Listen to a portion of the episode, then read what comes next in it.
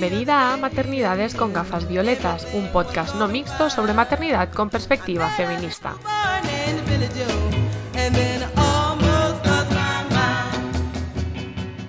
Hola a todas, soy Marta Busquets y os doy la bienvenida al cuarto capítulo de la segunda temporada del podcast Maternidades con gafas violetas. Este podcast es posible gracias a la campaña de micromecenazgo en GoFundMe. Os animo a colaborar si os resulta interesante y entretenido y así contribuir a que sea menos precario. Podéis encontrarnos en las redes sociales. Os animo a compartir que nos estáis escuchando, así como hacernos saber vuestras impresiones.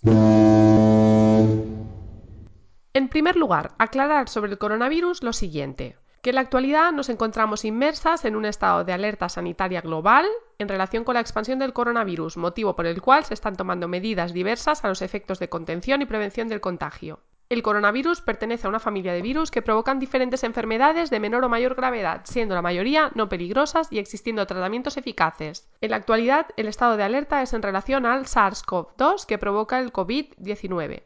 Aunque las tasas de recuperación son altas, como en el caso de cualquier otra enfermedad, debe tenerse en cuenta que existe una mayor mortalidad en personas de avanzada edad, inmunodeprimidas o con enfermedades crónicas o graves, y en particular entiendo que gran parte de su peligrosidad radica en que se trata de un virus altamente contagioso. La transmisión entre personas humanas se produce generalmente por vía respiratoria, a través de la tos, estornudos o al hablar. Los síntomas principales, dependiendo del coronavirus y de la gravedad de la infección, incluyen o pueden incluir tos, dolor en la garganta, fiebre, dificultad para respirar, dolor de cabeza, escalofríos y malestar general, secreción y goteo nasal. Desde aquí os recordamos que es importante tomar medidas higiénicas y de prevención básicas, tales como lavados de manos frecuentes, especialmente si hemos salido fuera de casa, evitar tocarnos con las manos sin lavar la cara, mantener una distancia prudencial respecto de otras personas, lo que conocemos como distanciamiento social, evitar el contacto con personas enfermas, si enfermamos, permanecer en nuestros domicilios si los síntomas no empeoran, si tosemos o estornudamos debemos cubrirnos la boca o con el antebrazo o con pañuelos, usar pañuelos desechables. El uso de mascarilla en teoría únicamente está recomendado cuando estamos nosotras enfermas o si estamos cuidando de alguien con COVID que no puede usar una, importante que estén homologadas o sean adecuadas. Y por último, limpiar y desinfectar superficies como por ejemplo teléfonos móviles y teclados de ordenador.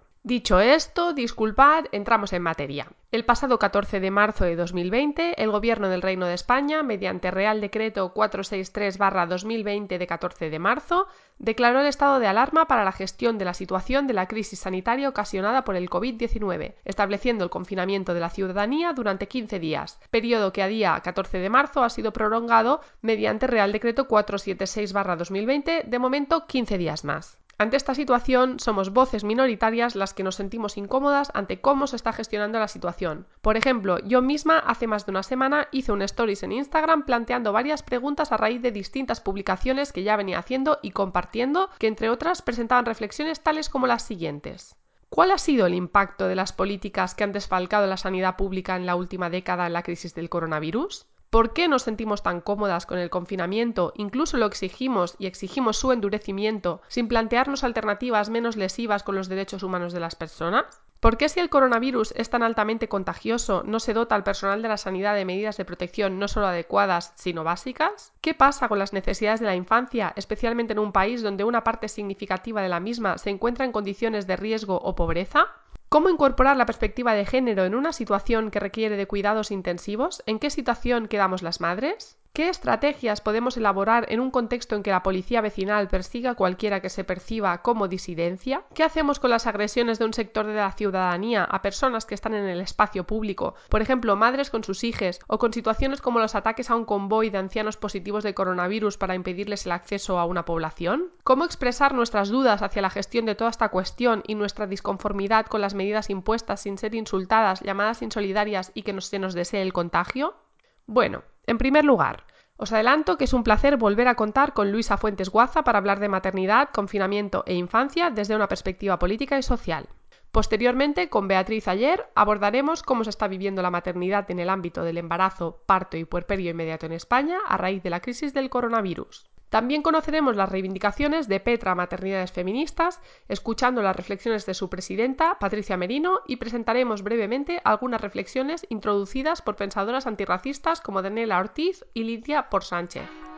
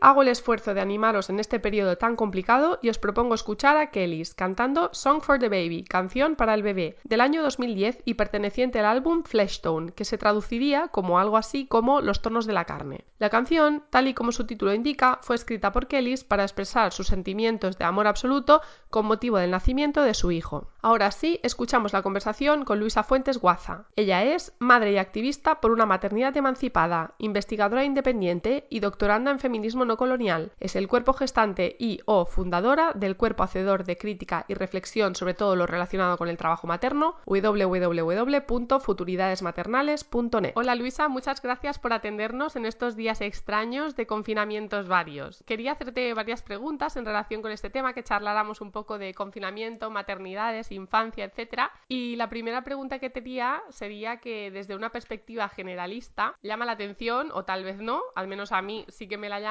el adultocentrismo de las medidas, porque se emite un Real Decreto de estado de alarma con el mandato de confinamiento que curiosamente contempla y es flexible con las necesidades de las mascotas perrunas, pero no, con, no es flexible con las de la infancia. Entonces hablemos un poco de esto. Buenos días Marta, eh, mil gracias por abrir este espacio, que aunque lo tenemos de manera privada, pero me encanta que lo podamos abrir y compartir con las compañeras. Bueno, ¿qué me parece? Pues eh, me parece, o sea, por un lado, eh, tiene un punto interesante porque parece de manera superficial como un eh, decreto antiespecista, como muy, muy Dora Haraway, pero en realidad, si escarbas, o sea, que si lo hubiesen planteado desde ahí, pues oye, me parece que estamos en un estado jurídico español que proyecta hacia la cosa más avanzada. Pero creo que no, que no va por ahí. El lugar desde que emiten es un lugar como mucho más básico y mm. también creo que el negar procesos neumotores o necesidades neurológicas o negar eh, una evidencia que está constatada ya desde organismos internacionales, bueno, con una relación confusa con las multinacionales como es la OMS o la UNESCO o la ONU, pero también las investigaciones en neurociencia relacionadas con todo lo que es la psiquiatría y, el desarrollo psicofísico eh, de la infancia, pues constatan, ya te digo, por activa y por pasiva, que las niñas, niñas necesitan el movimiento y la estancia en espacios exteriores para que sus propios procesos psicoevolutivos y neumotores se puedan desarrollar en, óptimas condiciones. También señalando que, como bien sabes, que es necesario y primordial, ya que no somos escandinavos ni alemanes, que, que allí recetan la vitamina D por la falta de horas del sol, que aquí necesitamos que a las niñas, niñes le dé el sol. O sea, forma parte, bueno, del óptimo desarrollo. Entonces, me parece que bueno, yo a mí me parece que hay como una militarización muy heavy. Este estado de la militarización social lo que han negado es algo que viene negando en nuestro histórico jurídico, educacional, sanitario, y es negar tanto las necesidades de las niñas y niñas, que están íntimamente conectadas con la negación de las necesidades de las familias desde la diversidad de las familias. Creo que ahí hay, una, hay un nudo que conecta directamente. Totalmente. De hecho, ahora leía un artículo en un periódico, que no me acuerdo de cuál era, de alguien un poco con el discurso este de, bueno, los niños lo aguantan todo, estarán bien porque lo aguantan todo, ¿no? En, en las guerras o antiguamente vivían en condiciones peores y es como ya, seguro que sí. Igual que los animales vivían en condiciones peores y ahora el Real Decreto contempla que salgan tres veces al día. Pero bueno, ahora lo que esto hablabas de las necesidades psicofísicas, evolutivas, de que nos dé el aire, el sol, claro, interseccionando con la pobreza y enlazando con el artículo que publicaste este pasado 25 de marzo en el Salto Diario sobre infancia confinada en condiciones precarias, lo habíamos hablado tú y yo, porque reflexionemos qué implica el confinamiento para una de cada tres criaturas en situación o riesgo de pobreza y o exclusión social en España. Esto según estimaciones oficiales de Save the Children y aún sin ser pobres, etcétera, yo recibo muchos mensajes, por ejemplo, a través de mi Instagram, de personas, familias donde los dos progenitores tienen trabajos y aún así lo único que pueden permitirse son pisos de 40 metros cuadrados, sin luz natural, sin salida al exterior, cómo gestionamos un confinamiento y cómo se atiende a las necesidades a nivel de maternaje y de infancia en estas características. Claro, lo que pasa es que cómo se atiende, se, debería atender pues eh, llevando a cabo medidas de civismo y respeto mutuo a todos los sectores poblacionales, no solamente a los colectivos que ahora mismo, bueno, al sector de la población, que ya sabemos que son todos los que, todas, todas, todos los que tienen patologías y la población de la tercera edad, o sea, se tendrían que haber desarrollado medidas de respeto social muy sencillas, como hablábamos tú y yo, que están puestas en marcha en muchos países de Centropa y, norte y del norte de Europa, y es simplemente poder una salida de 30 minutos, 15 minutos de un menor con un adulto en movimiento, sin pararse en ningún sitio. O sea, se pueden llevar a cabo gestos eh, de respeto a la infancia muy sencillos, Marta, establecer que no te puedes mm, distanciar más de 200 metros de tu casa, respetando rigurosamente todas las medidas de distanciamiento social para respetar la contención del contagio. ¿No? Bueno, tu pareja es también de Alemania, ¿no? Porque yo he estado hablando estos días pues con gente en Suecia, en Bruselas, en un montón de sitios y por ejemplo en Suecia no, no han decretado el confinamiento, sí que han decretado medidas pero no un confinamiento de la población porque dicen que no está demostrado que eh, contribuya a mejorar la pandemia, han optado por otras medidas, pero allí donde sí que se ha decretado el confinamiento, por ejemplo, una de mis mejores amigas, hola Ana, vive en Bruselas y allí se permite y de hecho se anima a las familias a que salgan un rato al aire libre manteniendo estas medidas de seguridad, ¿no? Entonces, para mí hay como una doble discriminación. Por un lado, la infancia como colectivo en España, pues las familias en España respecto a otros colectivos, por ejemplo, ahora están por encima de la escala social quien tiene una mascota, y luego respecto de la infancia en el resto de, países de, Europa. Y claro, mm, siempre hay un tema de, claro, es que si dejamos que las familias salgan, como que se saltarán las normas, ¿no? Pero no hay esta sospecha de que el que tenga perro se va a saltar las normas, o por lo menos que esta sospecha sea tan grave como para que se limiten estas salidas. Y de hecho hay el doble de perros, leía el otro día un artículo, que, que niñes en España. Hay 7 millones de niñas y casi 14 millones de mascotas. Lo leía en un mm. artículo, ¿no? Entonces es, bastante curioso. Curioso, eh, bueno, eh, mi pareja Juan es, eh, es, es, madrileño, pero de ascendencia alemana. Lo que pasa es que mis cuñados también viven en Bruselas y, bueno, y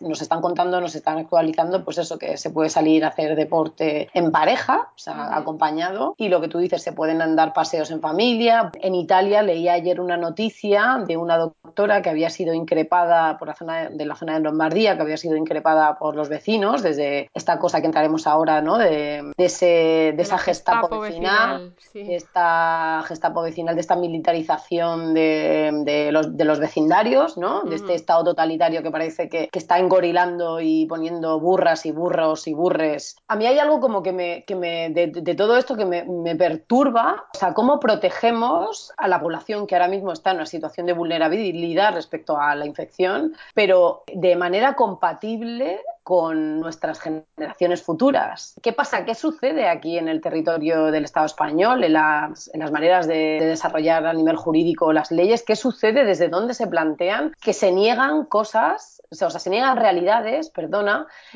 eh, que ya están totalmente integradas en el resto de Europa. ¿Qué pasa aquí, Marta? ¿Por qué sucede esto? No es solo un tema de medidas, porque otras preguntas que quería hacer o de lo que quería hablar es que al final podrían decir, mira, es que no queremos, por los motivos que sean, por tal y como les hemos enfocado, que las niñas salgan de casa, ¿no? Pero hay otros países, como por ejemplo Noruega, donde eh, la presidenta o primera ministra o lo que sea, así como en otros países, se han hecho como programas de televisión o sesiones especiales para la infancia, donde los representantes políticos explican la situación, contestan a preguntas que le han hecho llegar las niñas pues, de manera online, o sea, como una delicadeza aún tener en consideración a este sector de la población decir, vamos a explicar lo que está pasando. De hecho, ayer vi que Ada Colau había hecho un vídeo en sus redes dirigiéndose a la infancia de Barcelona y también pidiendo un poco como interacción con ella, ¿no? Y esto, por ejemplo, no es un tema de medidas, sencillamente es un tema de consideración, es algo que tarda muy poco en hacerse. Para todo el tiempo que estamos teniendo que ver a los militares en la tele, perfectamente podría hacerse esto. Para mí también, eh, Marta, hay, hay como una pregunta y es que nos tenemos que hacer cargo como colectivo de un proceso de crisis sanitaria, o sea, de una crisis epidemiológica grave, que nosotras, eh, las nacidas a partir de los 70-80, es la primera vez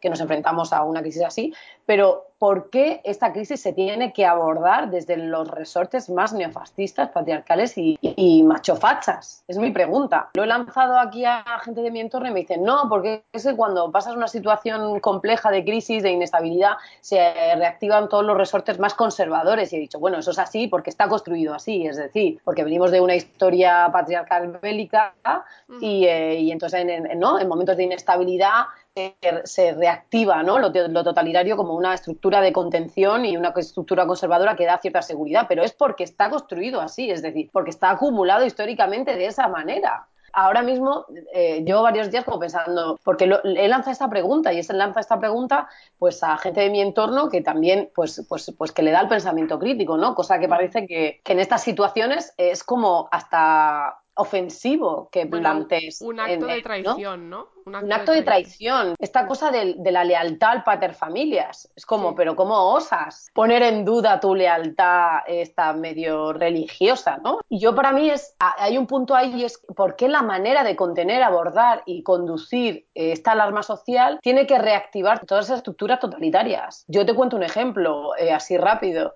En, ahora como los grupos de padres del cole, imagínate, son una especie de tsunami eh, tsunami verborreico donde, se, donde hay gente como muy compro, familias muy comprometidas, luego tienes familias que viven en un privilegio absoluto con un nivel de desconexión que se dedican a compartir lo bien que hacen yoga en sus jardines y cómo están atiforradas, atiforradas de probióticos y lo, y lo bien que están ante estas eh, crisis que me parece una cosa escandalosa, como de un nivel de irresponsabilidad social alucinante. Esto de los grupos es heavy, ahora también me hacías pensar estoy en algunos grupos de madres, ¿no? Entonces hay, pues hay un poco esta gente que está en este papel de vigilancia, ¿no? O de, o de reforzar este tema de que todo el mundo se quede en casa, ¿no? Y a veces a mí me resulta un poco chocante que, no creo que sea una coincidencia, ¿no? Que la gente, aunque sea desde la buena fe, ¿no? Se pone a decirle a todo el mundo, quedémonos en casa y nos vamos a quedar hasta junio, ojalá decreten el cierre total hasta junio. Yo pensaba, ¿quién, quién puede pedir o quién puede permitirse soñar o pedir un cierre total hasta junio, ¿no? Porque quien decía esto en un grupo es como súper maja, súper buena persona, pero al final vive en una casa, ¿no? De, de 100 metros cuadrados, con 50 metros cuadrados o más de terraza,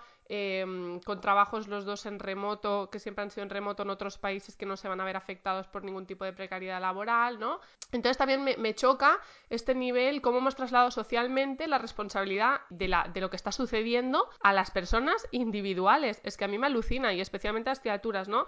La culpa del virus, si miras por redes, es que no te has quedado en tu puta casa. Y es como, mira, es que este virus, antes de que... Primero que hay una cosa que se llama periodo de incubación, y esto a la gente le cuesta, porque había pasado una semana de confinamiento y ya estaban diciendo que es que no nos hemos quedado en nuestra puta casa. Pero es que no se están discutiendo responsabilidades sociales, de desfalcamiento de la sanidad, de todas las medidas que se podrían haber tomado cuando esto estaba pasando en China, pues de controles con temperaturas en aeropuerto, tests masivos, etcétera, más todos los países a lo mejor donde se originó esto, todo el mundo pone como ejemplo, ¿no? Que estamos haciendo lo de China. Bueno, China es una dictadura que ha confinado durante meses a sus ciudadanos, a su ciudadanía, hasta el punto que la gente se volvía majareta y tiraba a los perros y a los gatos de los balcones, de lo majaretas que estaban.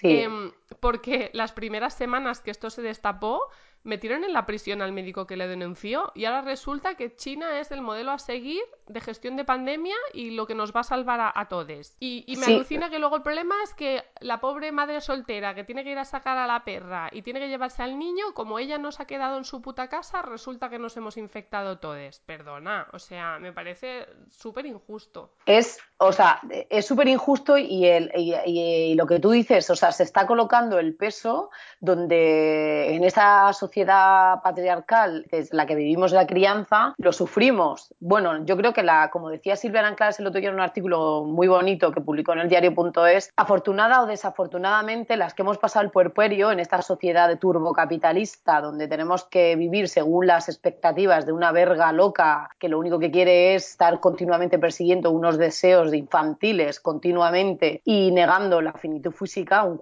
que tiene un cuerpo que puede morir, ¿no? Donde nosotras hemos pasado un puerperio, un o lo seguimos pasando aisladas, eh, empobrecidas, precarizadas, ¿no? Por esa negación del valor del trabajo que estamos haciendo para el propio sistema, te digo, desde una lógica totalmente neoliberal. O sea, o sea como que eh, esto que estoy haciendo, señor Turboca, señor neoliberalismo, tiene, son las fuerzas de trabajo con lo que usted se va a alimentar. Además, como decía Alba Rico, que me encantó, que parece ser que ahora es evidente que el capitalismo, así como a, en más media, en, titulares grandes, se ha enterado de la dependencia de los cuerpos, ¿no? De su dependencia de nuestros cuerpos, ¿no? Y entonces todo esto alucinante recae el peso en, la parte social como más vulnerable. O sea, que es como una cosa y además que se deactiva toda esta basura, que a mí, Marta, te lo digo así grave, me parece basura, de un moralismo, ¿no?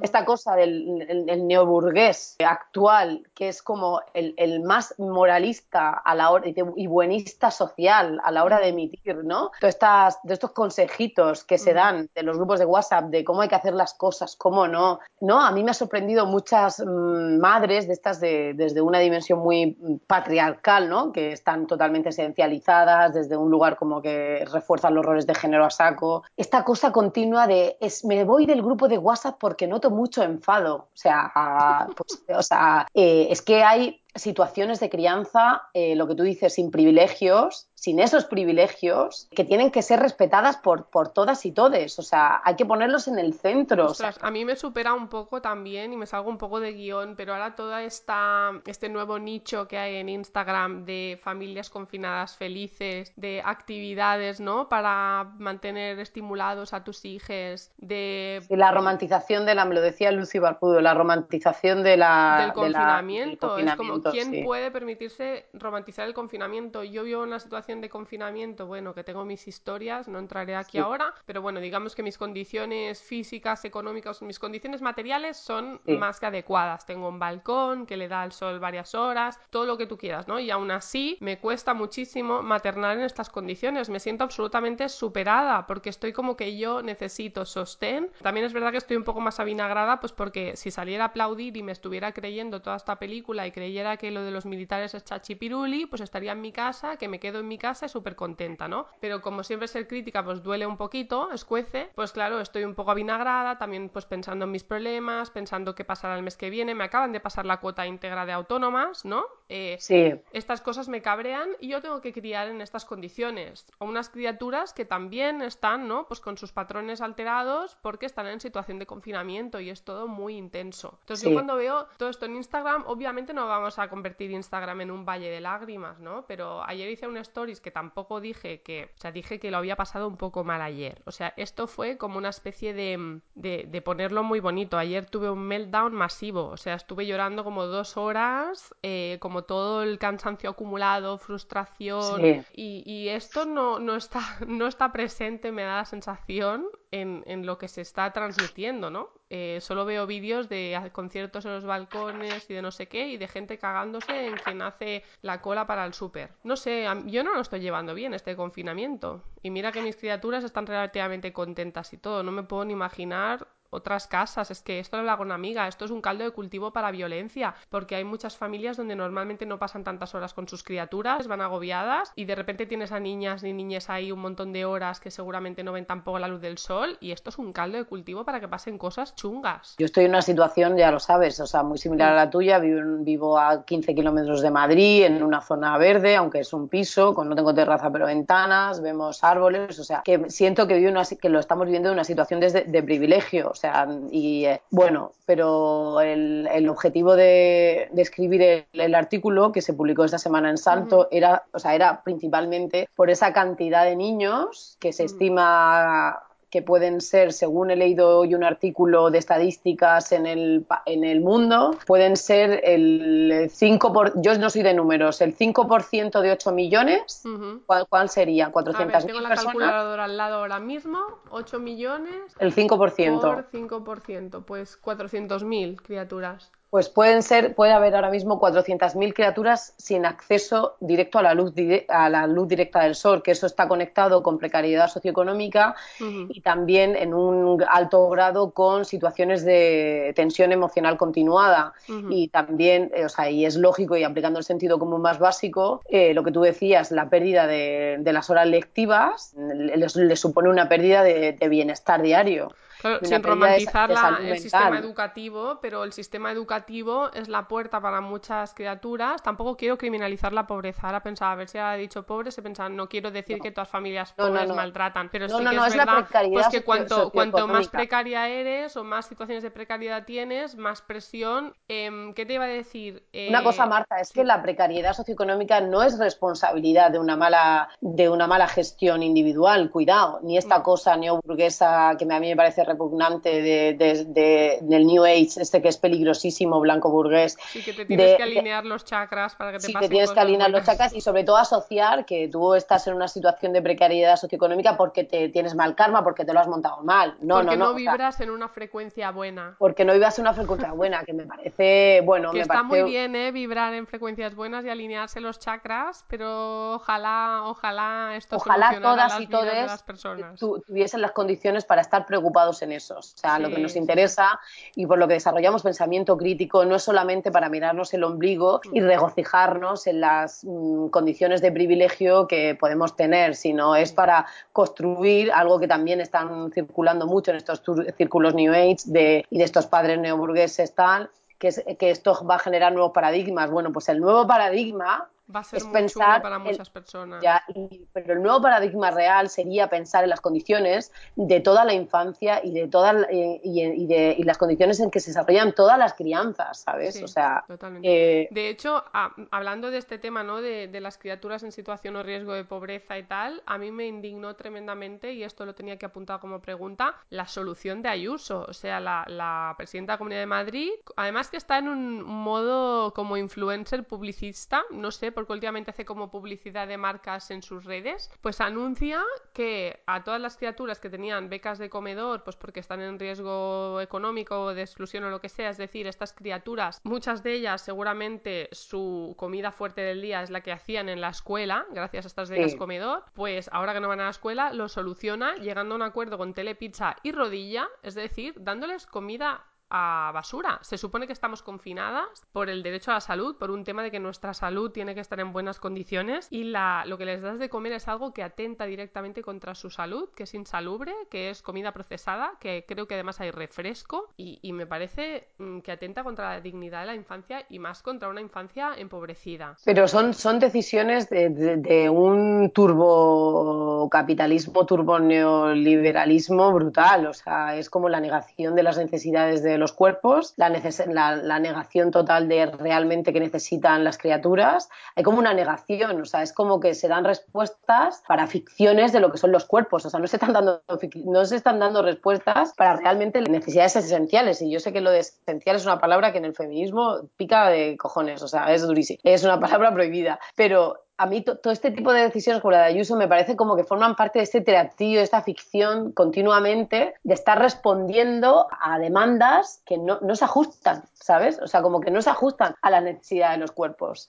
No. También, Marta, eh, conectando con lo, que, con lo que decías antes, pues esto de los balcones, del aplauso, eh, hay una parte emotiva maravillosa, que es como que ese aplauso nos conecta a nivel de comunidad, ¿no? Y nos hace como sentir que, bueno, que somos un, una especie, o sea, borra esa cosa de que nos han inoculado del, del individualismo, que es un, como una falacia de la hostia, pero también esconde que estamos colocando el peso de resolver una crisis gravísima, lo estamos colocando en unos cuerpos que son víctimas del estrangulamiento y el empobrecimiento de la sanidad pública. Luego otra vez colocamos, como lo que veníamos diciendo, de colocar el, luego todo el pifostio se coloca al final en la responsabilidad de las criaturas, o sea, la negación de las necesidades de las criaturas y la negación de qué sucede, qué necesita la infancia, el peso se coloca en las madres, padres y en los cuerpos sostenedores. Y aquí estamos colocando un peso brutal. Que no nos quedamos en nuestra puta casa y es como, bueno, a lo mejor bueno, podría salir a la calle si no hubierais desfalcado la sanidad, que está muy bien aplaudir, pero ¿qué hemos votado todos estos años? ¿Qué hemos permitido que suceda, no? Luego otro dato interesante que me pasó una colega del, del uh -huh. programa del Reina Sofía es que el 80% de cuerpos que están haciendo frente a la crisis, es decir, en todo, en, en todo el complejo sanitario, ¿no? en todo uh -huh. el, el personal sanitario, el 80% son cuerpos mujeres o cuerpo comunidad femenino o, ¿sabes? O sea, no son macho cuerpos. Que mira, estamos hablando de tema maternidad e infancia, pero yo también pensaba si se ha hecho el preceptivo impacto de género de este confinamiento, porque claro, mujeres cuidando a saco, algunas encerradas con sus maltratadores, ¿a quién le va a caer el peso de gestionar todo lo que impone, todo lo que implica el confinamiento, ¿no? A nivel de criaturas. Esto va a ser muy, muy durillo, es muy durillo. Hombre, es, es, duro. Yo creo, yo creo que después de todos los doctorados y que en Harvard y en Berkeley y todo, que tienen todas las 500 y 500 asesores del gobierno, de distintos sí. gobiernos, y toda la pastaca que, que ganan, que no ganamos tú y yo, espero que se estén ya diseñando porque yo, porque el, conocimiento avanzado ya es una cosa que tenemos acceso todos, que se, se estén diseñando ya programas para el bienestar psicológico de todas las celadoras, limpiadoras, enfermeras, doctoras, auxiliares, cocineras. Eh, limpiadoras, esa imagen que rompía el corazón cuando hubo la sesión del Congreso, ¿no? De, de una mujer limpiando el micrófono después de que cada una de nuestras y nuestros representantes interviniera. Es como, a lo mejor la heroína de, de hoy es esta mujer limpiando este micrófono, ¿sabes? Sí, lo que pasa que, claro, como a nivel mediático tenemos esta cosa tan denunciados macho-patriarcales, ¿no? De los poderes de seguridad del Estado, ¿no? Esta cosa de la militarización. Y es curioso, a mí hay una cosa que me, que me ha llamado especialmente la atención de estos poderes que, ¿no? Cuando, o sea, los poderes estos que salen a dar las comparecencias públicas, eh, acompañando al jefe este de contención epidemiológica, que se llama Fernando Simón, ¿no? Que sale como el jefe del Estado, el de la Guardia Civil. Me llama la atención soberanamente la poca capacidad discursiva y dialéctica que tienen ante los medios de comunicación. Digo, si nosotras tuviésemos ese cargo, nosotras, mujeres, cuerpo, comunidad femenino, desde donde hablamos, desde donde hemos vivido, donde se acumula nuestra experiencia biográfica, si tuvieses ese lugar y tuvieses que dar esa información a nivel nacional, se nos exigiría una capacidad dialéctica discursiva nivel Dios, o nivel diosas, ¿sabes? Y de pronto me ha impactado decir, pero estos señores no, no tienen esas habilidades que yo creo que militar y todo, qué horror. Es que a mí el tema de la militarización, la gente aplaudiendo que haya más policía por la calle, etcétera, cuando lo que estamos viendo es un aumento de las situaciones de abuso policial, como sucedió ayer o antes de ayer en Bilbao, etcétera. Es que es muy. A mí me, inquieta mucho, porque al final es lo que tú dices: la regulación de la Constitución permite suspender libertades fundamentales en estado de alarma, etcétera, pero de a nivel de circulación, el resto están absolutamente en vigor. Entonces, a mí que me pare un poli por la calle y me meta cuatro hostias, y de hecho algunas conocidas me han contactado para explicarme situaciones de violencia policial que no se han atrevido a hacer públicas, eh, a mí esto me, preocupa. Es que es como, yo no quiero tener miedo cuando salgo a la calle. O sea, si a mí me encuentran por ahí y me estoy saltando el confinamiento, lo que tienen que hacer es multarme y devolverme a mi casa, no, no zurrarme. Hombre, es que eh, yo creo que, bueno, ya hay muchas intelectuales y pensadoras que lo están poniendo en circulación en redes y yo lo estoy leyendo ya por muchas, desde muchas direcciones, será que nosotras que tenemos muy recién poco conquistados, de hace muy recién poco, las libertades individuales en, en, nuestra plena potencia y aún así todavía no, ¿sabes? O sea, todavía se cuestionan porque pertenecemos como a un constructo identitario asociado a la pérdida de poder político y a la pérdida de poder neurodominante, pero desde ahí, desde, desde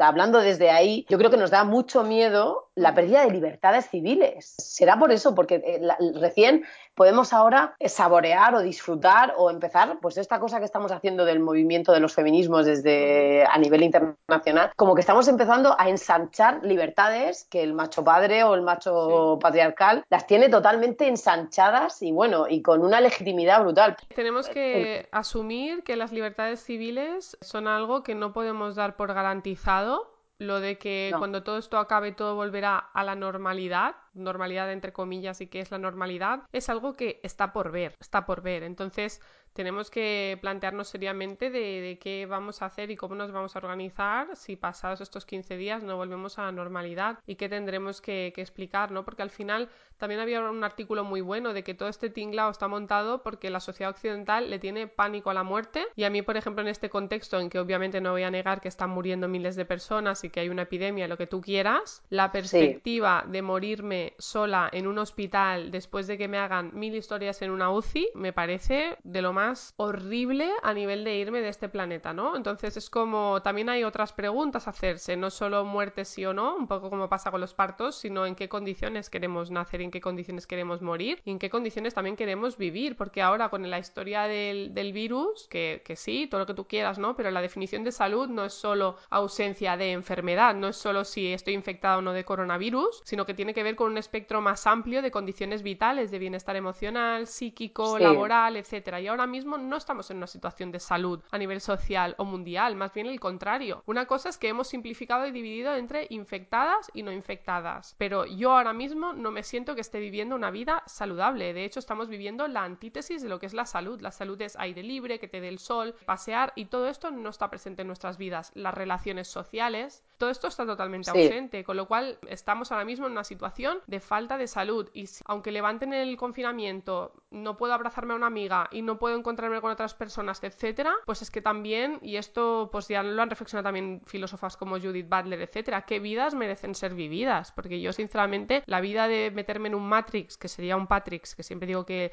no, que me conecten a una pantalla, pues no me apetece. Quiero vivir mi vida y quiero que mi cuerpo viva su vida. Claro, para que eso pueda suceder, también las estrategias de para contener esta, eh, epidemiológicas tendrían que ser otras, es decir, o sea, lo que tú has, tú has dado un dato antes eh, súper interesante que ha sido lo del periodo de incubación. Una vez que se superan las dos, tres semanas sin ningún tipo de síntomas, si, eh, comprando los test adecuados y de pronto los 60.000 millones que dieron de rescate a los bancos los estuviesen utilizando para comprar test, te quiero decir, ¿no? Correlativos, salvamos los bancos, pues vamos a salvar a los cuerpos, no los vamos a meter en situaciones de precariedad psicofísica machete. Que si se establecieran otro tipo de estrategias, podríamos empezar a salir de manera paulatina, podríamos darnos abrazos, porque si te haces un test y no estás contagiado y has pasado el periodo de incubación, eres población sana ya. O ya, o ya lo has pasado en el pasado y resulta que, ¿no?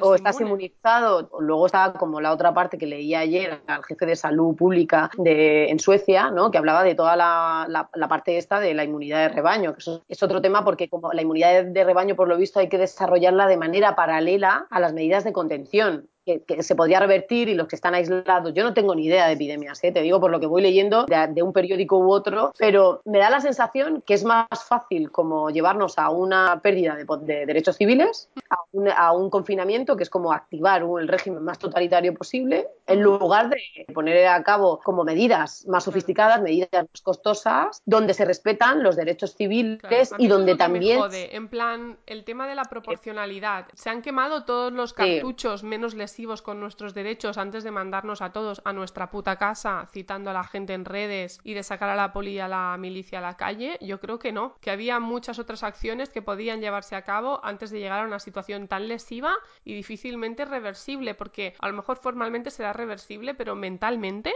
yo a veces me planteo cuando esto acabe y salga a la calle, si estaré un poco cucu y me va a costar adaptarme o, o qué va a pasar, porque me parece un poco raro volver a la normalidad, entre comillas, después de esto. Para acabar un poco, a mí me preocupa también, y hablando, ¿no? Para mí yo percibo como un cierto discurso discriminatorio o a veces hablo con las amigas incluso de odio hacia las criaturas. De hecho, ahora cuando han prolongado el, estado de confinamiento, ¿no? El estado de alarma y han hecho un confinamiento total, el ministro Salvadorilla, cuando se le ha preguntado de nuevo qué pasa con las necesidades de la infancia, ha hablado de la infancia como un vector de transmisión del virus. Y esto es absolutamente discriminatorio e injusto porque la infancia no es más transmisora o menos que cualquier otra persona que esté en la calle y vaya a comprar tabaco, que esto sí que está permitido, ¿sí? Entonces, a veces incluso el Salvador Illa ha sido un poco elegante porque en las redes hay hasta discurso de odio. Para mí es que son virus con patas. Bueno, mm, todas las personas tenemos virus y bacterias y historias y microorganismos en nuestro cuerpo y me da la sensación que se está castigando a la infancia, que es un colectivo de por sí bastante odiado y percibido como disruptor ¿no? de nuestro tinglado y estructura social. Se está penalizando a la infancia porque en este caso no es, digamos, perjudicada directa o colectivo de riesgo de, este virus, ¿no? Y esto es algo que me incomoda tremendamente. Oír hablar a la gente en términos de las criaturas de virus con patas, como que son infecciosas, ¿qué estamos haciendo? Ya, lo que pasa que yo creo que es una manera de abordarlo muy simplista porque creo que están apagando los fuegos eh, como pueden, ¿no? Lo que tú has dicho antes, se podría haber eh, puesto en marcha medidas de contención y te digo que yo no tengo ni idea de epidemiología. Lo que pasa que aplicando un poco el sentido común y sobre todo si te has hecho un máster en Harvard sobre epidemias, digo yo, que, no sé, a mí ha, habido una cosa, ha habido un, una cosa, yo sin tener idea de epidemias que flipé y dije, pero ¿cómo puede ser que cierres cuando Ayuso hizo el, el anuncio público, ¿no? que cerraba los coles y las universidades y la Universidad de Madrid está, no sé si el 70% son eh, estudiantes de todos los pueblos de España, de todas las provincias, y dejas que todo el mundo se vaya a sus pueblos, y a sus ciudades eh, de provincias, ¿no? O sea, me pareció como, digo, pero esto es de primero de contención. Entonces yo creo que la negación y esta y este proceso de patologización de la infancia que me parece aberrante tiene que ver con la falta de estrategias de contención más sofisticadas. Porque si tú, esta cosa de abordar a, los, a las niñas, a los niños como cuerpos de carga viral tope y que son como el foco del contagio, perdona, ¿qué me estás contando? O sea, el gran problema de, que tenemos ahora mismo es que la sanidad pública, desde, en su proceso de estrangulamiento en los 10 últimos años y de, y de empobrecimiento, no puede absorber lo que está sucediendo. O sea, pongamos el foco donde está, pongamos el foco en la precarización de la sanidad y en la precarización de las condiciones de trabajo de los, del cuerpo sanitario. Lo que pasa que para mí, Marta, en las que hemos pasado los puerperios o lo estamos pasando, de verdad que te digo, en este contexto, en este momento histórico, creo que tenemos algo de ventaja porque hemos estado confinadas y hemos estado aisladas y precarizadas. Es un ¿sabes? social. O sea, es un puerperio social, ¿no? A mí me hacía mucha gracia este los... me decía, esto es un puerperio social, 40 días no son nada, todas lo hemos pasado con nuestros bebés mirando por la ventana a la vida como pasaba, y es verdad, tienes razón en este sentido. Pues Luisa, muchas gracias por haber hablado con nosotras. Seguimos confinadas, parece que 15 días más. Y nada, con ganas de que todo esto pase y poder hablar y vernos en otras condiciones. Pues eh, gracias Marta, compañera, amiga, y, y te agradezco mucho que hayas abierto este espacio, que podamos seguir luchando por nuestras libertades civiles y que por favor tengamos el ojo puesto en no perder ni un centímetro de lo que hemos conquistado hasta la pasada manifestación del 8M. Y una cosa te digo también para cerrar, ¿eh? Me parece muy curioso colocar todo el peso que el foco de contagio mayoritario ha sido permitir la manifestación del 8M, eh, cuando aquí en, el, en todos los suburbios de Madrid hay pues ciudades de hay centros comerciales que son ciudades de consumo, que hay muchas, muchas que se pasan, las familias se pasan el fin de semana confinados ahí dentro, y, eh, hay, y ahí eh, en esos centros comerciales te puedo decir que ese fin de semana había más gente que en la manifestación del 8M. Seguro. O en el meeting de Vox. De hecho, vi en los periódicos que el foco de infección en Lombardía fue un partido de fútbol de Valencia, no sé qué. Sí, lo y también hubo un partido aquí en Madrid, creo, también ese fin de semana, que han colocado, eh, vi que habían identificado como tres puntos de contagio fuerte en la manifestación, el, el meeting de Vox y, la, y un partido de fútbol que no me acuerdo, porque como no me interesa, no me acuerdo. Pero, pero, pero también ha obviado que a mí me parecía una cosa como muy llamativa, las, mm, la cantidad de familias que pasan los fines de semana en la, te digo, las macrociudades estas que son centros de comerciales. Eh, que hay muchísimos en, todo, en todas las zonas, en todos los suburbios de la Comunidad de Madrid. Totalmente. En fin, bueno, Marta, vamos a ver qué pasa eh, con el futuro. Seguimos hablando y, y muy cerca. Venga, un besito. Gracias. Adiós, gracias, chao.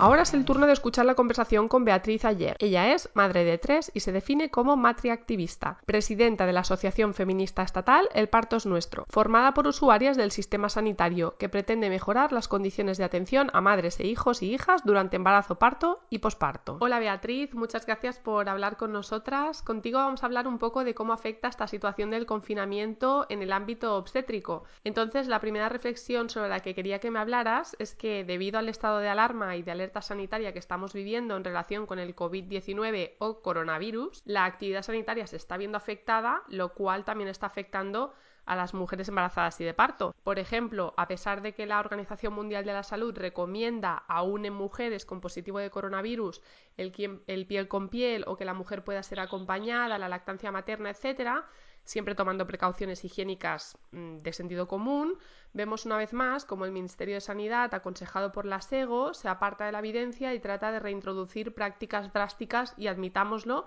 inhumanas que traumatizan a madres y criaturas. Un poco, ¿cuál es tu visión? Hola Marta, pues eh, bueno, lo primero agradecerte el, espacio y la charla y bueno, pues comentarte que ahora mismo nosotras eh, desde la asociación, eh, bueno, pues estamos especialmente preocupadas porque nos llegan muchas mujeres con, bueno, pues preocupaciones varias sobre, sobre sus embarazos, las pruebas que tienen pendientes, por los casos que hay de COVID en su hospital de referencia donde van a dar la luz, por saber o no si van a poder parir acompañadas. Eh, tienen miedo de enfermar como todo el mundo, pero con el miedo añadido de que enfermas se enfrentan a un parto solas e intervenidas. A nosotras nos preocupan las noticias que llegan de paritorios donde eh, tienen órdenes de hacer instrumentales con el fin de acortar el expulsivo, pese a que no sea médicamente necesario, o que las empiecen a inducir según ingresan con fisura o rotura de bolsa amniótica con la excusa de permanecer el menor tiempo posible en el hospital. Sobre el protocolo del Ministerio, que aparta la evidencia científica, eh, comentarte que la asociación El Parto es Nuestro se reunió con la Subdirección General de Calidad e Innovación del Ministerio de Sanidad y pedimos que se nos incluyera como asociación de cara a elaborar las recomendaciones. Eh, nos dijeron que harían la consulta, pero no recibimos respuesta y al final sacaron el protocolo del Ministerio de Sanidad sin contar con nosotras, en el que colaboró, por ejemplo, pues la CEGO, la FAME, entre otras, pero ninguna eh, que dé voz a las mujeres. Unas recomendaciones que además comienzan mal con el título Manejo de la mujer embarazada y recién nacido con el COVID-19. Ya dice bastante la manera de enfocar este documento técnico el lenguaje que utilizan para referirse a nosotras. Sí, la verdad que es todo bastante desesperante y muy significativo que una y otra vez elaboren guías, protocolos, etcétera, sin contar con las personas destinatarias que vamos a recibir este tipo de, cuidados. Además, se da una situación muy injusta y discriminatoria y es que existe mucha disparidad en el enfoque entre comunidades autónomas. Por ejemplo, en Cataluña, el Servei Català de la Salud ha emitido recomendaciones alineándose con las recomendaciones de la OMS, estas que dicen pues que ok al pie con pie lo que haya la lactancia, acompañamiento, etcétera. Otras comunidades se han acogido a los protocolos del Ministerio basados en las recomendaciones o consejos de la SEGO.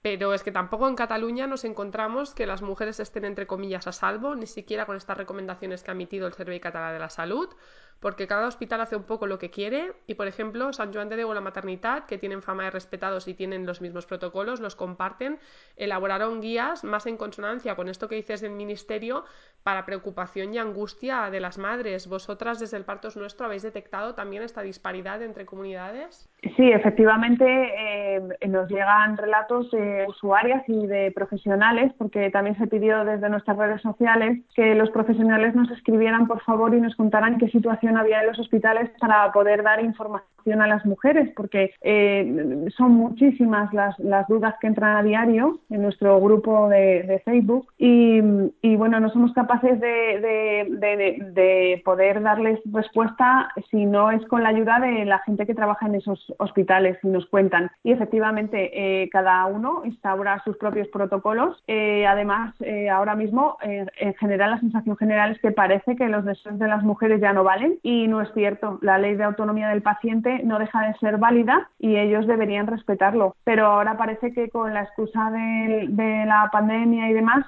pues toda práctica clínica está, está bien vista. Sí, de hecho te iba a preguntar como última pregunta, pero ya te la adelanto, ¿no?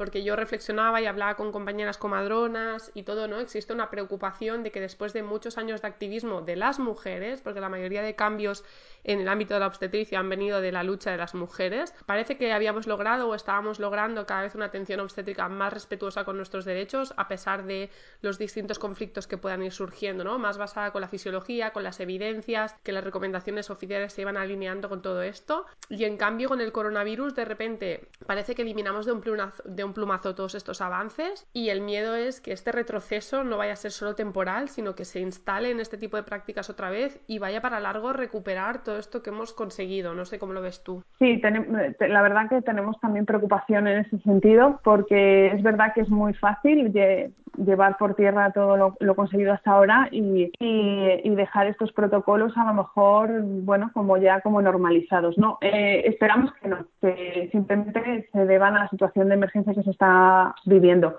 Sí que es cierto que a nosotros lo que nos sigue preocupando era lo que nos preocupaba antes de esta situación de alarma también, pues eh, todo este último año la judicialización de los partos, las amenazas a las mujeres con llamar a un juez si no acceden a las intervenciones que el profesional sanitario propone. Nos preocupa a la SEGO, debatiendo en su congreso anual de hace menos de un mes sobre la inducción sistemática en la semana 39, o dando indicaciones a sus socios de cómo afrontar a una mujer que se niega a la inducción. o sea, la situación de alarma y la, la pandemia pasarán. A su vez dejarán mujeres con partos traumáticos innecesariamente intervenidos con la excusa del COVID. Nos dejará bebés separados de sus madres y lactancias maternas perdidas. Pero este último año ha sido especialmente lesivo con los derechos y la autonomía de las mujeres. Eh, esto no hace más que empeorarlo. Realmente el, panorama que vemos por delante es complicado, la verdad. Sí. Estaría bien que alguien hiciera como un estudio sobre eh, incidencia de depresión postparto, por ejemplo, después de todo el tinglado del coronavirus a ver cómo están afectando estas prácticas, porque yo creo que con tal de evitar a lo mejor un contagio en coronavirus, vamos a acabar todas con un nivel de salud mental muy lamentable. Em, sí, yo creo que va a haber, sí, sí va a haber, ¿eh? o sea, va a haber más casos, más mujeres con posparto. Bueno, es que ya lo ves, que muchas mujeres que comentan en los grupos o mandan mensajes, etcétera, están muy angustiadas, como es normal. Sí, sí, sí, claro. Es que yo lo he dicho muchas veces durante este tiempo que no me gustaría hacer una embarazada a término ahora mismo con la situación que se está viviendo. Ya no es preocuparte de si en este hospital respetarán o no mi plan de parto. Es, eh, ¿podrá mi, mi acompañante estar conmigo? ¿Tendré que parir sola? ¿Me separarán de mi bebé? ¿Podré darle la estancia materna? Es que son preguntas básicas que antes no te hacías y ahora, ahora las tienes en duda. O sea, es que hemos llegado a un límite brutal para ellas. ¿Cómo no van a estar angustiadas? Claro. Totalmente. También ha contribuido a la inseguridad de las madres y las y los profesionales de la sanidad que se estén cerrando áreas obstétricas de hospitales para derivar a otros. Pero todo además parecen decisiones poco meditadas y de última hora que posteriormente pueden ser revocadas. Parece que no hay un plan. Por ejemplo, aquí en Cataluña nos pasó que nos llegó la información de que Hospital del Mar y San Pau habían cerrado paritorios, lo contrastamos, nos dijeron que en principio era así, se publicó, entonces luego nos dijeron que bueno, que en el mar aún había como gente de retén que si llegaba una mujer de urgencia lo atendía, que si no derivaban, que San Pau parecía que sí, pero luego nos llega información de que hay otros hospitales que han cerrado también. Entonces es como que las mujeres están que no saben si el lugar donde tenían planificado parir va a estar abierto, parece que ni los propios profesionales saben de un día para otro qué va a pasar y he visto que en Madrid había pasado también algo parecido, ¿no? Cuéntame un poco. Sí, en Madrid eh, hace unos días también dieron la orden de que se iban a derivar todos los partos eh, en, los en cuatro hospitales. Eh, hospitales que a su vez están llenos de casos de coronavirus. Entonces, aparte que no hay espacio ni personal ni sanitario para atender todos los partos de la Comunidad de Madrid en estos hospitales. Se ve que después pues dieron, se dieron cuenta de que era un error esta decisión y entonces, bueno, pues permanecieron, bueno, mantuvieron las maternidades abiertas, pero si son casos eh, de embarazos de riesgo y tal, sí que, sí que derivan a, estos hospitales. Claro, esto provoca una ansiedad en las mujeres eh, brutal, porque en muchos casos ellas han elegido un hospital, porque en Madrid pues tienen libre elección, igual que allí en Barcelona. En otras provincias pequeñas pues es el que hay y ahí tienes que parir, ¿no? Si no haces turismo obstétrico. Entonces, pero las mujeres de Madrid, las que se informan y, y quieren decidir, pueden elegir de los que son menos intervencionistas. Claro, de repente te dicen que no puedes parir ahí, que te tienes que ir a la paz y, bueno, colapsan. Claro, es que es, normal, o sea, es que es una angustia, era la que hablábamos antes, es una angustia tremenda. Ya no pasamos a me respetarán el corte tardío de cordón, es que estamos hablando ya de, de lo más básico. Y de hecho, en este contexto, precisamente por estos miedos y preocupaciones, estamos viendo un aumento de las mujeres que solicitan parto en casa. Este parto en casa para estas mujeres no sería su primera opción, no sería algo que elegirían en condiciones normales pero ahora mismo tratando de huir de las prácticas agresivas en muchos hospitales y del riesgo de contagio, por ser los centros sanitarios un foco de concentración de coronavirus, muchas lo, lo están pidiendo. Hay como varios problemas. Por un lado, que las comadronas de parto en casa ya de por sí van bastante eh, apretadas de trabajo y de hecho me llega que en Madrid no hay nadie atendiendo parto en casa. Y además nos damos cuenta que el gobierno no se hace eco de estas medidas, supongo que tiene problemas más importantes. No se ha planteado, por ejemplo, montar casas de partos públicas de contingencia, pero por ejemplo, en Holanda sí que se ha hecho, han habilitado hoteles como casas de partos mientras dure el tema del coronavirus para evitar infecciones, para apartar a las embarazadas de focos de contagio. Claro, es que es, lo más lógico. Claro, esta situación nos demuestra que las mujeres sanas no deberían parir en los hospitales, pero ni en pandemia ni sin ella. ¿Sabes? Eh, el problema es que en Holanda van mucho más avanzados que nosotros en general con el conocimiento y, y, bueno, pues la relación del parto en casa. Aquí eh, al final, eh, hasta hace cuatro días y ahora mismo nos siguen vendiendo que el parto en casa es peligrosísimo y que donde hay que parir para que nadie se muera es en el hospital. Entonces, eh, sí que es cierto que un número de mujeres se está planteando no acudir a un hospital, pero como bien comentas, hay pocos equipos de parto en casa que están bastante llenos y las mismas matronas que trabajan de parto en casa trabajan para la sanidad pública que las pide y las, las necesita ahora mismo estos días más que nunca por la situación de saturación. Entonces, eh, realmente, la verdad que mm, desconocemos si el Ministerio en algún momento se ha planteado esto, pero desde luego a nosotros no nos han hecho llegar ninguna propuesta o ningún estudio de, de, qué parecería. O sea, creemos que ahora mismo em, lo que tienen que hacer, ahora mismo, o sea, no vemos viable que eso se haga porque tendría que haber un cambio en la mentalidad de, muchas personas. Pero sí que creemos que esto es como el inicio de que esto realmente se empiece a plantear seriamente cuando pase todo esto para instaurar las, las de parto atendidas por matronas. Así debería ser. Como los embarazos normales deberían cursarse en ese tipo de. Allí en Barcelona ya lo tenéis, tenéis algunas. pero a mí me sorprendió ahora hace, hace poco que fui a Zaragoza a presentar el libro en una charla y me explicaron allí que las mujeres no ven a las matronas más que cuando van a parir, que el seguimiento se lo hace un tocólogo y me quedé muy sorprendida. Sí, hay comunidades que no tienen, hay comunidades autónomas que no tienen matrona, las mujeres. Las ve el médico de cabecera y el ginecólogo, pero no tienen matrona. Y, cuando la, matrona es la profesional capacitada para atender la embarazada y los procesos reproductivos de la mujer y la, toda la vida reproductiva de, la mujer. Entonces, eh, partiendo de la base de que hay médicos que se apropian de esas funciones, pues imagínate cómo, cómo se les va a plantear que las mujeres paran en, en, en, pues eso, en medio hoteles pegados a, hospitales con donde la, la mujer tiene una la mujer y la, la, matrona tiene una autonomía en la que solo se llama o se traslada a una mujer al hospital cuando es realmente necesario. O sea, es que mm, no les entra en la cabeza, o sea, no les entra en la cabeza. Hay que cambiar muchas mentalidades aquí en España para que eso pase. En Holanda para eso nos llevan 30 mm, años por delante quizás. Cierto. Pues muchas gracias por atenderme y por compartir con nosotras estas reflexiones. A ti, Marta. Gracias. Antes de seguir con la canción de Kellys, explicaros a todas las que estéis pendientes de parir en estos días y próximas semanas que un documento a petición de la Asociación Catalana de Comadronas de Parto en Casa, ALPAC, sobre consentimiento informado en tiempos de coronavirus para acogernos a las recomendaciones oficiales y basadas en evidencia de la OMS. Puedes descargártelo gratuitamente en su página web.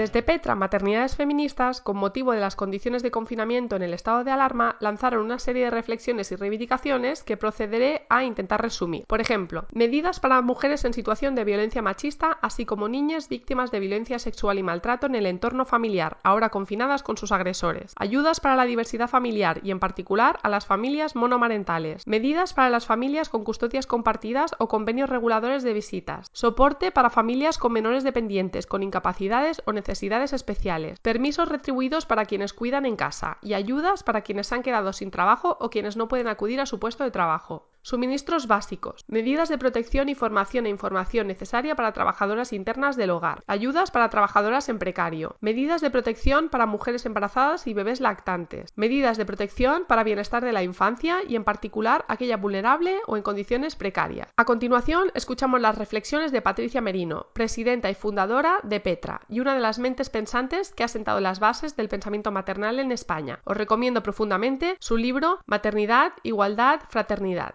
Hola Marta y hola a todas. Eh, bueno, la crisis del coronavirus está siendo eh, muy reveladora en cuanto a, la situación de, la infancia, de la maternidad y de eh, cómo en cuanto, en cuanto las cosas se descalabran un poco, es, precisamente la infancia y, la maternidad y la crianza lo primero que se pasa por encima de ello. ¿no? Em, bueno, en cuanto al tema de los paseos, eh, eh, he publicado un post eh, ayer que voy a, leer. Mm, bueno, me motivó a escribirlo el que leí un, artículo de Lucía Echevarría en el periódico y también algunos posts por ahí en los que, bueno, mm, por lo visto mm, nos, tachaban a quienes habíamos hablado del tema de paseos como una locura, ¿no? Y, bueno, eh, pues voy a leerlo, ¿vale? Porque además estoy es muy tarde, estoy muy cansada y a ver si. Eh, bueno, creo que quienes nos quejamos del, del, adultocentrismo en la crisis del coronavirus no estamos diciendo cuáles deben ser las medidas a tomar en cuanto a las salidas de casa de los menores. Lo que nos molesta y nos ofende, especialmente porque es una actitud habitual, normal y hasta considerada razonable en nuestro país, es que ni siquiera se haya hablado de la infancia que no se haya tenido en cuenta en absoluto sus necesidades. Envidia a Noruega por la media hora que su ministra dedicó a la infancia en la gestión de esta crisis, aunque no tengo ni idea de lo, de lo, que dijo. Yo no soy epidemióloga, no podría decir cómo habría que organizar unas posibles salidas de las criaturas. Eso es función de las especialistas. Pero lo que no es justo es abordar la cuestión ignorando los intereses de quienes siempre mm, sistemáticamente se olvidan, la infancia y en este caso también las zonas rurales, puesto que es bastante absurdo que haya una misma regulación para las zonas rurales y para las urbanas. Asumimos que los dueños de los perros van a ser razonables cuando den sus paseos. No sé por qué se presume que madres, padres, niñas y niños eh, pues no van, a, no van a ser razonables, igual que los dueños de perros. Eh, yo creo que en esta sistemática sospecha en todo aquello que, sea, que tenga relación con la crianza hay siempre una, una, misoginia, ¿no? una misoginia cultural que está ahí.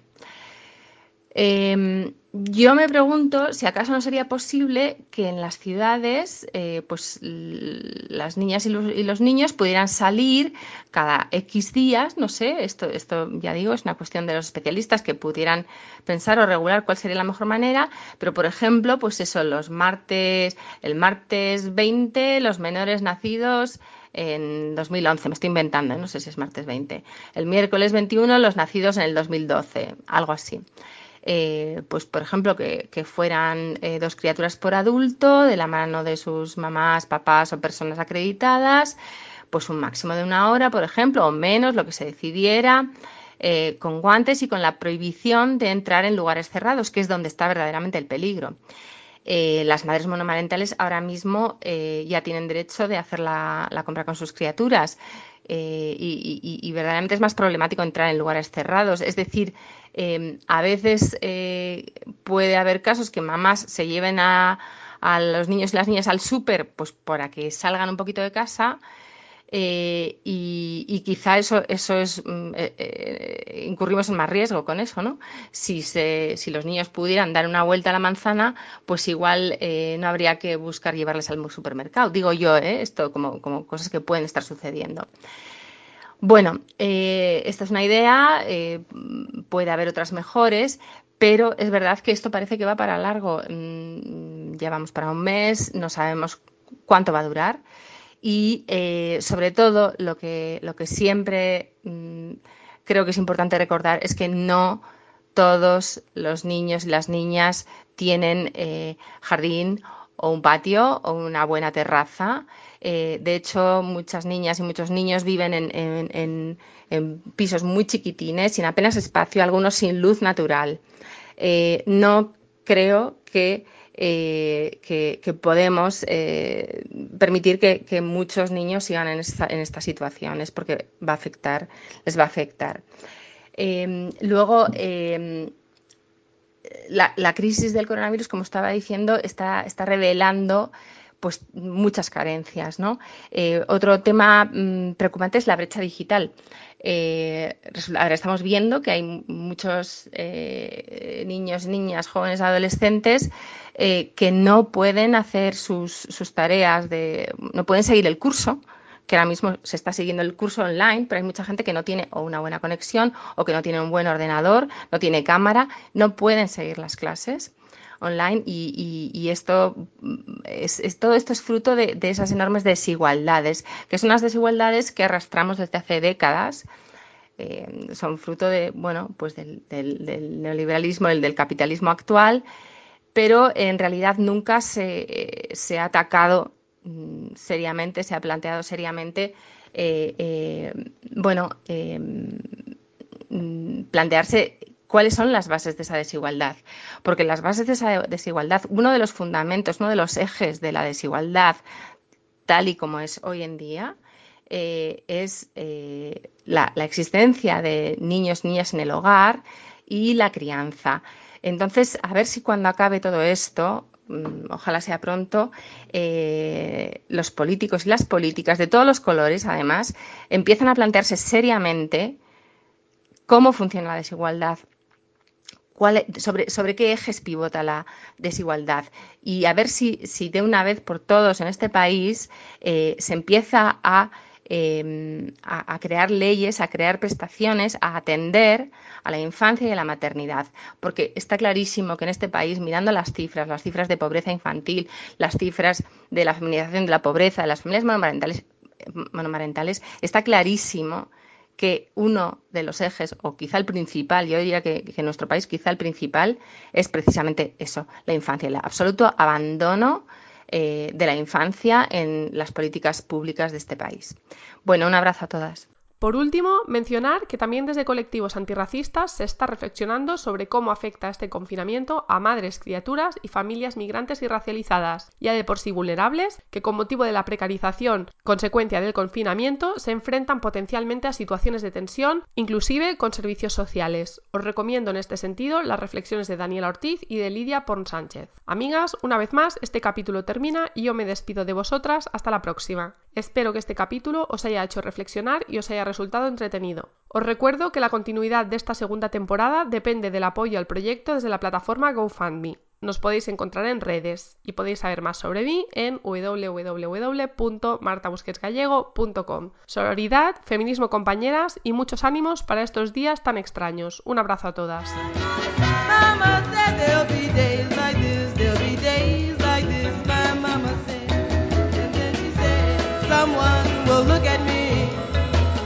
like I'm looking.